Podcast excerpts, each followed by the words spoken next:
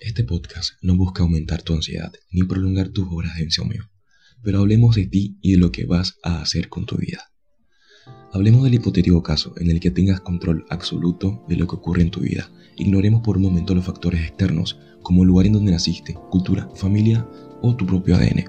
En fin, todos estos factores son algunos de los culpables de que tomes decisiones o de las decisiones que vas a tomar. El punto aquí es cómo responder de forma correcta a esa pregunta que ronda por nuestra cabeza desde el primer día de bachillerato.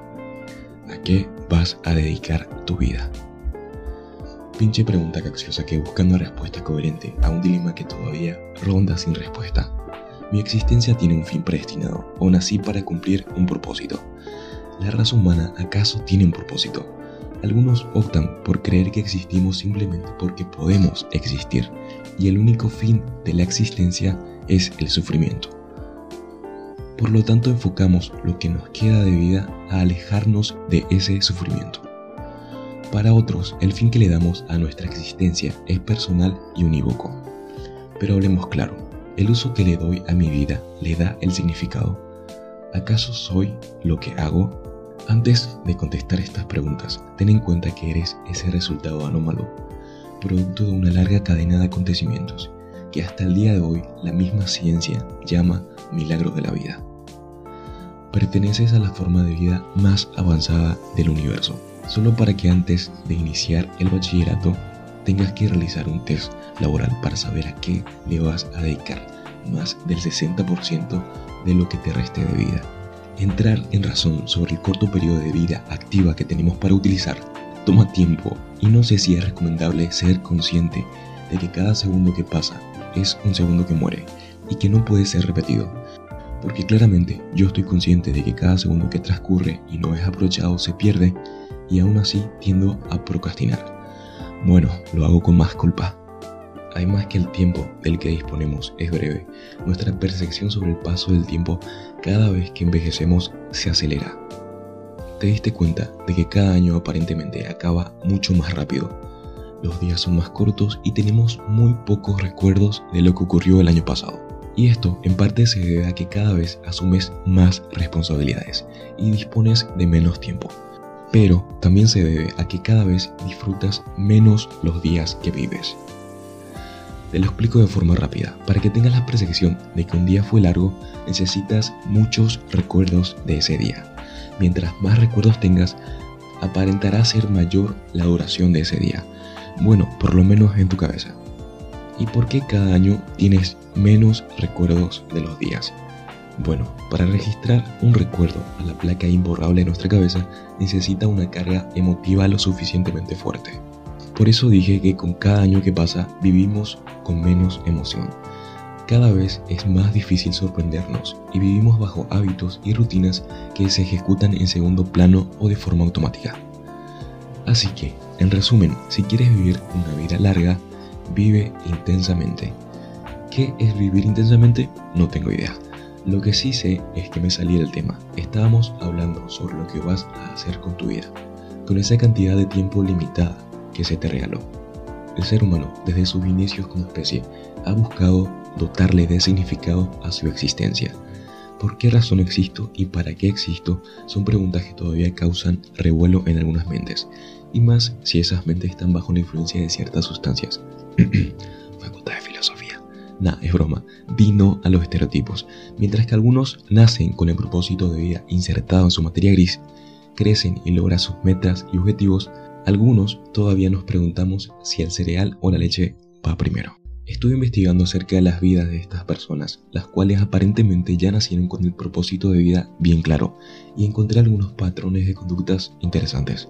La mayoría nació con una habilidad que los diferenció del resto de personas. Algunos nacieron en un entorno favorecido y otros no. Al parecer, para ser bueno y exitoso en algo, deberías de aferrarte a un solo proyecto durante gran parte de tu vida. Gran dilema para los indecisos.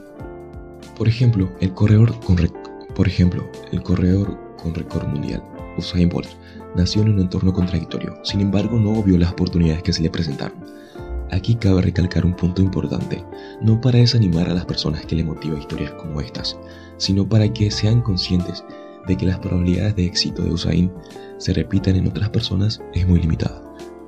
Esto es conocido como la falacia del espectador.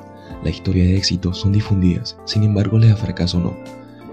Y estas últimas triplican en cantidad. Esto hace que no tengamos los datos correctos y creamos que con mucho esfuerzo lograremos el éxito que soñamos. Y obviamos que el éxito también depende de las oportunidades que nos brinde el entorno. Este argumento lo probó la Universidad de, olvidé el nombre, cuando en una investigación para determinar el éxito de varios deportistas de hockey sobre hielo, entrevistaron a todos y la mayoría afirmaba que su éxito se debía a su esfuerzo, a que, a que llegaban horas antes a los entrenamientos y en parte tenían razón. Sin embargo, todos obviaban un factor muy importante. El mes en el que nacieron influía en un gran porcentaje. Ya no recuerdo por qué, pero recuerdo que influía. En fin, lean el libro El Cisne Negro si quieren investigar más acerca de este tema. El punto es que es cierto que nacer en un entorno favorecido te asegura un futuro. Te hace. El punto es que es cierto, nacer en un entorno favorecido te asegura un futuro próspero y aliviana un poco la carga a la hora de responder a la pregunta. ¿Qué vas a hacer con tu vida? De forma contradictoria, nacer en un entorno para nada próspero, como lo son varios barrios pobres de América Latina, no dan el suficiente respiro para que uno pueda hacer este tipo de cuestionamientos, ya que desde una edad temprana la única misión es sobrevivir ante un ambiente hostil, trabajando desde niños en un entorno donde por norma general reina la pobreza, la poca educación, la inactividad de los gobernantes, la delincuencia y la drogadicción, solo por citar algunos factores que empobrecen el desarrollo humano. Pero no todo está perdido. Tristemente con lo único que se cuenta es la esperanza. Y así como una de las 10 historias de superación personal que se repiten día tras día, las posibilidades de que personas que viven en esas condiciones puedan lograr la mayoría de objetivos de la pirámide de Maslow aumentan cada día. Desde niños, las personas de nuestro entorno repetían la misma pregunta. ¿Qué vas a hacer de grande? Mis amigos cercanos querían ser astronautas, policías o médicos. Yo quería ser un Power Ranger rojo, pastor, veterinario y músico. Llegada la etapa de la adultez, ya no queremos ser astronautas ni policías, simplemente aspirar al sueldo mínimo, encontrar un alquiler barato y pelear por los terrenos de la abuela.